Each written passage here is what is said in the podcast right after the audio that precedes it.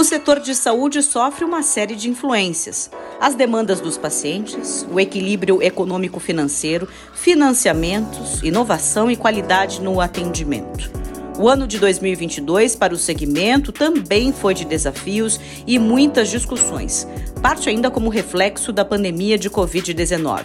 Mas qual é o raio-x de momento e as expectativas para 2023, incluindo as perspectivas para assuntos delicados, como piso de enfermagem, rol de procedimentos e mais investimentos na saúde? Estes são assuntos que eu, Joyce Carvalho, jornalista do portal Saúde Debate, converso neste episódio do podcast Saúde Debate com Fernando Borges Mânica, doutor em Direito pela USP e professor da disciplina Sistemas Nacionais de Saúde do mestrado profissional da Universidade Positivo. Professor Mânica, muito obrigada por ter aceitado o nosso convite aqui para o podcast Saúde Debate. Eu agradeço, Joyce. Satisfação falar com você e com os nossos ouvintes. Bom, professor, 2022 foi um ano para o mercado da saúde bastante agitado.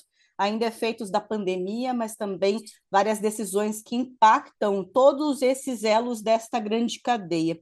Em primeiro lugar, qual é a avaliação que o senhor já poderia fazer sobre esse ano para o setor da saúde de maneira geral, seja ele público ou também na rede privada? Bom, vivemos um cenário pós-pandemia em que buscamos o retorno àquilo que vivíamos antes desse desafio brutal que todo mundo enfrentou e que o nosso sistema, nossa organização, mais do que tudo, tanto pública quanto privada no Brasil, conseguiu, com alguns, algumas dificuldades, obviamente, superar com muito mérito. Então, é, o panorama inicial é esse. O, o diagnóstico de 2022 é o ano da superação, o ano da tentativa de volta para aquilo que vivíamos lá em 2019. E aí a gente tem que levar em conta alguns fatores, Joyce. Primeiro, em 2019, o que precisávamos fazer para melhorar, ampliar o mercado da saúde, o serviço de saúde e a prestação de serviços públicos de saúde? Bom, em primeiro lugar, eu diria que precisamos, e essa é uma exigência não só do setor de saúde, mas de todo o ordenamento jurídico, de toda a ordem social brasileiro, que é segurança jurídica. Em segundo lugar, isso desde 2019 e antes, mais investimentos. Investimentos públicos nos serviços de saúde. O Brasil é o maior sistema público de saúde do mundo, ou seja, o Estado com o maior número de habitantes que se propõe a garantir saúde universal, integral e gratuita a todos os seus cidadãos, mas, ao mesmo tempo, é o que menos investe em termos de recursos públicos na área da saúde. Portanto, o diagnóstico que a gente faz depende da percepção da existência da pandemia, mas da existência de desafios anteriores. E em 2022, o que tivemos? Nessa tentativa de retorno do pêndulo para o momento pré-pandemia, houve, na verdade, a busca por solucionar problemas que foram amplificados durante a pandemia, mas sem o devido cuidado, tanto do ponto de vista econômico quanto do ponto de vista jurídico. Por que, que eu digo isso? Porque não há previsão, não houve estudos suficientes e adequados para que essas iniciativas sejam efetivamente concretizadas pela pura e simples falta de recursos para tanto, e além disso, não houve uma preocupação tão cara para o direito, trazida recentemente por meio da nova lei de introdução às normas do direito brasileiro, que é a segurança jurídica. Então, caminhamos para 2023 nos próximos anos, com esses desafios ainda na pauta. Como conseguirmos viabilizar e superar os entraves anteriores e da pandemia com segurança jurídica e com suporte econômico-financeiro.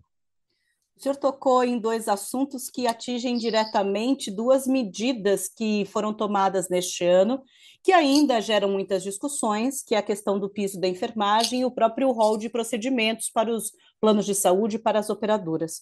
Falando agora, em primeiro lugar, eh, professor, sobre o piso da enfermagem, que ainda tem muita discussão, inclusive deve ter desdobramentos judiciais sobre isso. Muitos estabelecimentos, hospitais, é, inclusive também a administração pública, fala que o impacto impacto disso será de tal forma que pode inviabilizar parte, então, dessa operação. Qual que é a sua avaliação sobre a existência desse tipo de demanda, de reivindicação, versus o impacto num sistema que já tem essa questão do investimento bastante complicada, professor?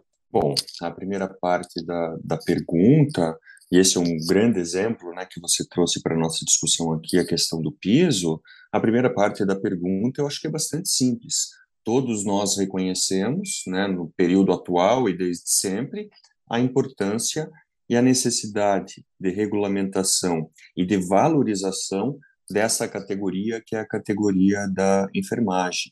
Né? Todos nós que um dia precisamos e todos ainda precisaremos de atendimento à saúde, todos vão perceber, e eu fiz algumas cirurgias ortopédicas, enfim, é, é, tive algumas lesões no esporte, todas devidamente tratadas, mas é, pude experimentar, e todos nós terão essa oportunidade, quem já não teve, de verificar a importância, a dedicação que essas pessoas têm para o atendimento à saúde das pessoas, de todos nós. Então, é, sob essa perspectiva, eu acho que né, 100% ou próximo disso dos brasileiros concordam.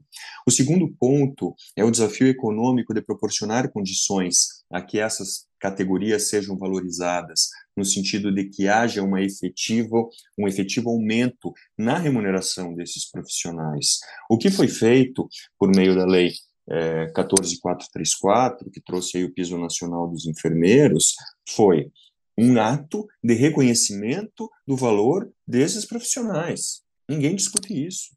Fantástico e perfeito. Agora, esse ato traz uma repercussão econômico-financeira que não foi sequer levada a sério pelo legislador. Então, a preocupação de entes públicos, entes privados e entes do terceiro setor, né, as entidades sem fins lucrativos que trabalham no setor de saúde, é absolutamente real e legítima. Eu participei de um evento em Brasília é, no mês de agosto, final de agosto, quando não tinha ainda sido prolatada a decisão pelo STF que suspendeu a incidência imediata do piso. Eu pude perceber o desespero e conversar com muitos gestores, especialmente de entidades filantrópicas, o desespero e a preocupação dessas pessoas em relação à continuidade dos serviços e a própria capacidade de pagamento desses profissionais. Portanto, é preciso que haja no Brasil, pelo Congresso Nacional, especialmente, quando o Congresso legislar sobre temas que têm impacto financeiro direto, as consequências e, mais do que isso, as formas pelos quais eventuais aumentos de demanda por recursos financeiros vão ser arcados.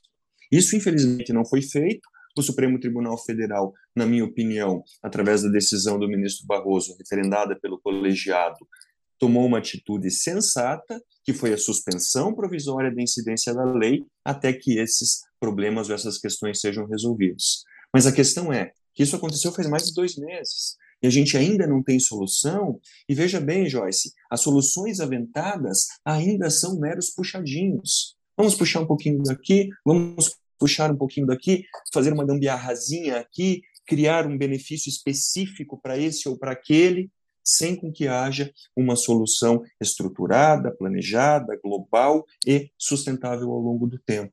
Então, na minha opinião, o que houve foi é, esse esse ato de reconhecimento pelo legislativo sem aprofundamento das formas como, vai ser, como isso vai ser arcado, isso ainda não tem acontecido. E a sociedade hoje, o próprio poder legislativo, como representante democrático de uma sociedade pluralizada, muitas vezes não tem condições de chegar a consensos. E esses consensos têm sido muito difíceis. E, por vezes, uma determinada bandeira, que é valorizada por todas, acaba sendo levada adiante, transformada em lei, sem os consensos, e esses sim são mais difíceis, necessários à definição da origem dos recursos. Portanto, temos ainda um desafio que é valorizar, sim, a categoria da enfermagem, remunerá-las, tal qual previsto na lei, mas encontrar formas e o um momento e, quem sabe, o escalonamento exato para que isso aconteça. Bom, vai ficar de qualquer forma para 2023, não, professora? Como o senhor salientou, já mais de dois meses dessa discussão, havia inclusive um prazo sobre esse período para que houvesse essa manifestação e a procura por soluções, mas estamos já no final do ano, a gente sabe como funciona também nesse sentido. Vai ficar um, realmente uma demanda grande já para o ano que vem, entre tantas da saúde. Com certeza, e isso vai acontecer na, na ação judicial na ADI 7222, que trata do tema, os entes federativos estão se manifestando, estão trazendo as suas percepções, os impactos que eles vão ter com a incidência dessa medida. E a gente tem outro, outro é, fator aqui, Joyce, que atrapalha a tomada da decisão ou a implantação do, do, do piso, porque ele é de caráter nacional e a gente tem quase 6 mil entes federativos no país com realidades muito distintas. Então, como é possível né, que haja o mesmo piso em São Paulo, no Rio Grande do Sul, no Amazonas, no Pará, na Paraíba e no Distrito Federal. É muito difícil a gente ter denominador comum. Então, o denominador comum acerca da origem da receita é de difícil consenso e o denominador comum numérico do valor a ser pago para cada realidade local, seja do profissional, seja do ente público-privado que vai arcar com esse custo, também é bastante diversificado. Então, certamente, esse é um tema que ainda gerará muita e muita discussão até que seja solucionado. Nosso convidado neste podcast Saúde Debate é Fernando Borges Mânica, professor da disciplina de Sistemas Nacionais de Saúde do mestrado profissional da Universidade Positivo. Ele também é doutor em Direito pela USP. Já falamos sobre a questão do mercado, investimentos, o piso da enfermagem e a partir de agora você confere o que o professor Mânica analisa sobre rol de procedimentos, terceirização no setor da saúde e mudanças de governo para 2023. Professor, outra medida de 2022 que foi muito polêmica foi a questão do rol dos procedimentos. Isso também gerou várias questões jurídicas, discussões, jurídicas, debates em vários sentidos, e de um lado os usuários, entidades também representativas da sociedade civil, e do outro o próprio mercado e o próprio setor. Qual é o impacto disso e efetivamente para o setor da saúde, na sua opinião, doutor?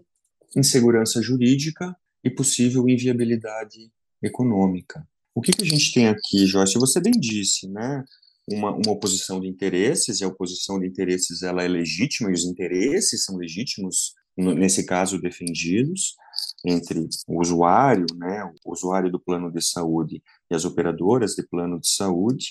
Mas o que aconteceu em termos bem sintéticos? Houve uma decisão do STJ que estabeleceu uma taxatividade mitigada para o rol que é definido pela ANS acerca dos procedimentos e tratamentos a serem cobertos pelos planos.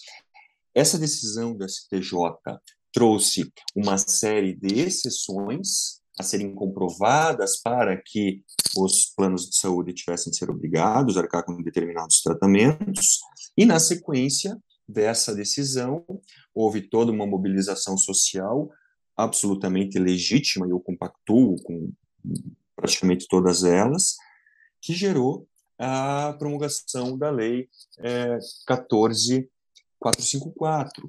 O que, que essa lei fez? Ela também estabeleceu um rol é, taxa, taxatividade mitigada, denominado por ela mesma e pelas pessoas de um rol exemplificativo, por quê? Porque ela ampliou e muito as hipóteses de exceção, de possibilidade de que o paciente tenha tratamentos não previstos no rol da ANS. O grande ponto aqui, Joyce, é quais são os critérios adequados para que um determinado usuário de plano de saúde tenha direito a um tratamento não previsto no rol da ANS. De acordo com o STJ, que na mídia se divulgou ou não como decidiu que é taxativo. Havia exceções, e essas exceções eram mais restritas. No rol da nova lei, também há exceções, mas essas exceções são bastante amplas. Daí se chamar o primeiro de rol taxativo e o segundo de rol exemplificativo. O ponto central é que, na minha opinião, há uma abertura exagerada trazida pela nova lei, que é a 14454, segundo a qual bastaria simplesmente se comprovar a eficácia do tratamento. à luz da medicina baseada em evidências. Isso é muito amplo. E esse critério, ele é mais amplo, de mais fácil comprovação, inclusive para aqueles casos em que o paciente busca um tratamento diante do Estado, do próprio poder público. Porque na própria Lei Orgânica da Saúde, na interpretação do STF a ela dada, os requisitos são muito mais restritos. Ou seja, é muito mais simples, é muito mais fácil um usuário de plano de saúde obter um determinado tratamento, qualquer que seja, criado recentemente em qualquer lugar do mundo, do que um cidadão brasileiro obter esse mesmo tratamento diante do poder público. Sendo que, no âmbito público, nós temos os princípios da universalidade, integralidade e gratuidade. E no sistema de saúde suplementar, a relação é de interesse público, a relação é de direito público, mas é uma relação contratual. Não se funda num direito fundamental à saúde, e sim num contrato celebrado, regulado, obviamente, pela ANS. Então, esse é o ponto principal, Joyce. É, me parece que a legislação merece ser aprimorada, ela está sendo questionada já perante o Supremo Tribunal Federal, e a minha convicção é que essa ação, eventualmente a própria atuação do ANS do próprio Poder Legislativo, traga uma especificação um pouquinho melhor, maior, um detalhamento um pouquinho maior, para que não esteja tão aberta a possibilidade de que usuários dos planos de saúde tenham acesso a qualquer tipo de tratamento. Professor, há algum tempo, em outra oportunidade aqui para o Saúde Debate, nós conversávamos sobre a questão da terceirização da saúde, muito do poder público, entre aspas, repassar unidades para essa gestão privada, como uma forma de continuar oferecendo o serviço, ou o serviço de maneira com qualidade, né, no, no entendimento, inclusive, do poder público. Esse movimento continua acontecendo, até agora o governo do Paraná, nesses pacotes agora, nesse pacote de projetos de lei que o governo enviou à Assembleia, trata de hospitais que estavam so, referência, que estavam sob a tutela, né, a coordenação do Estado e agora seriam repassados para a gestão privada. Como hoje o senhor avalia agora, praticamente em final de 2022, esse movimento?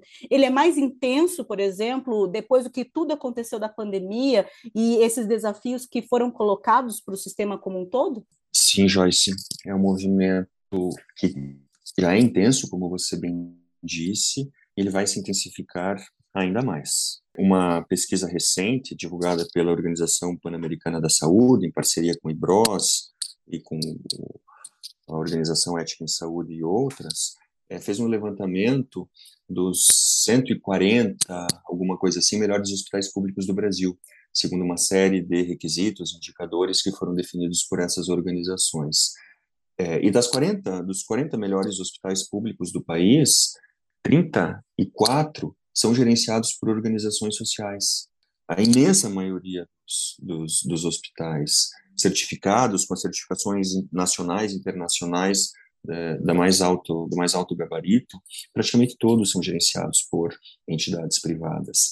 Então, é, esse movimento que em São Paulo já está consolidado, no né, município de São Paulo, mais de 90% da, da assistência à saúde por, é prestada por organizações sociais. No estado de São Paulo, um número muito próximo.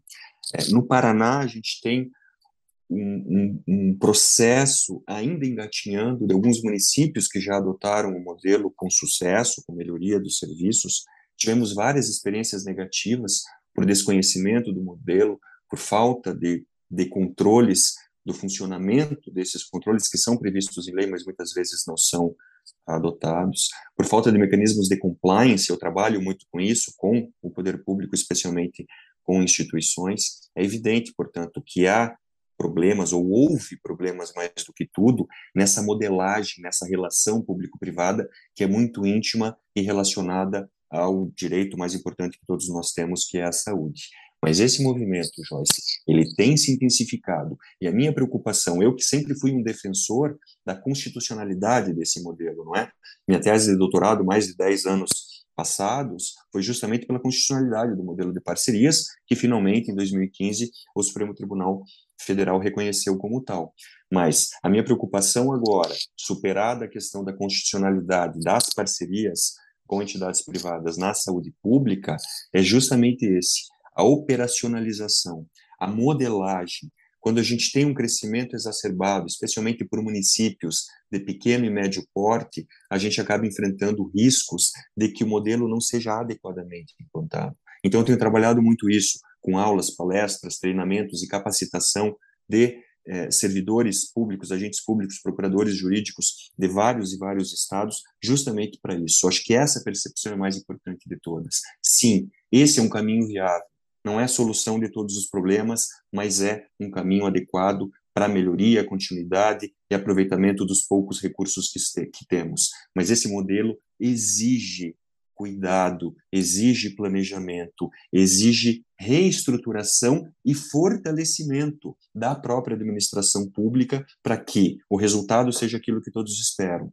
a melhoria do serviço com maior eficiência e não desvios, problemas, falta de prestações de contas e alguns outros escândalos, e esses é fácil da gente encontrar porque estão todos eles na internet. Portanto, eu acredito sim no crescimento do modelo, faço votos, estou me esforçando para de um modo colaborar com que a sua implantação seja feita do melhor modo. No início da nossa conversa, a gente falou sobre investimentos.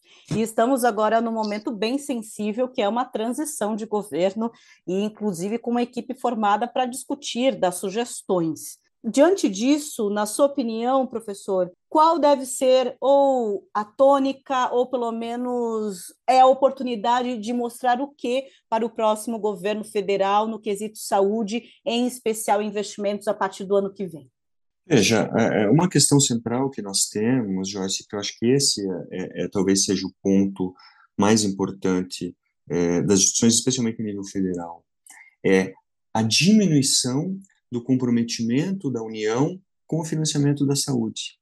A União Federal, todos nós sabemos, ela congrega pelo nosso sistema tributário, né, e a reforma tributária é outro ponto da, da pauta né, política que tá, está sempre na agenda, mas por todos aqueles fatores que eu me referi no início da nossa conversa, é, dificilmente evolui. Mas o fato é esse: a União, a União Federal concentra grande parte dos recursos e se compromete muito, muito pouco com o repasse desses recursos para estados e municípios.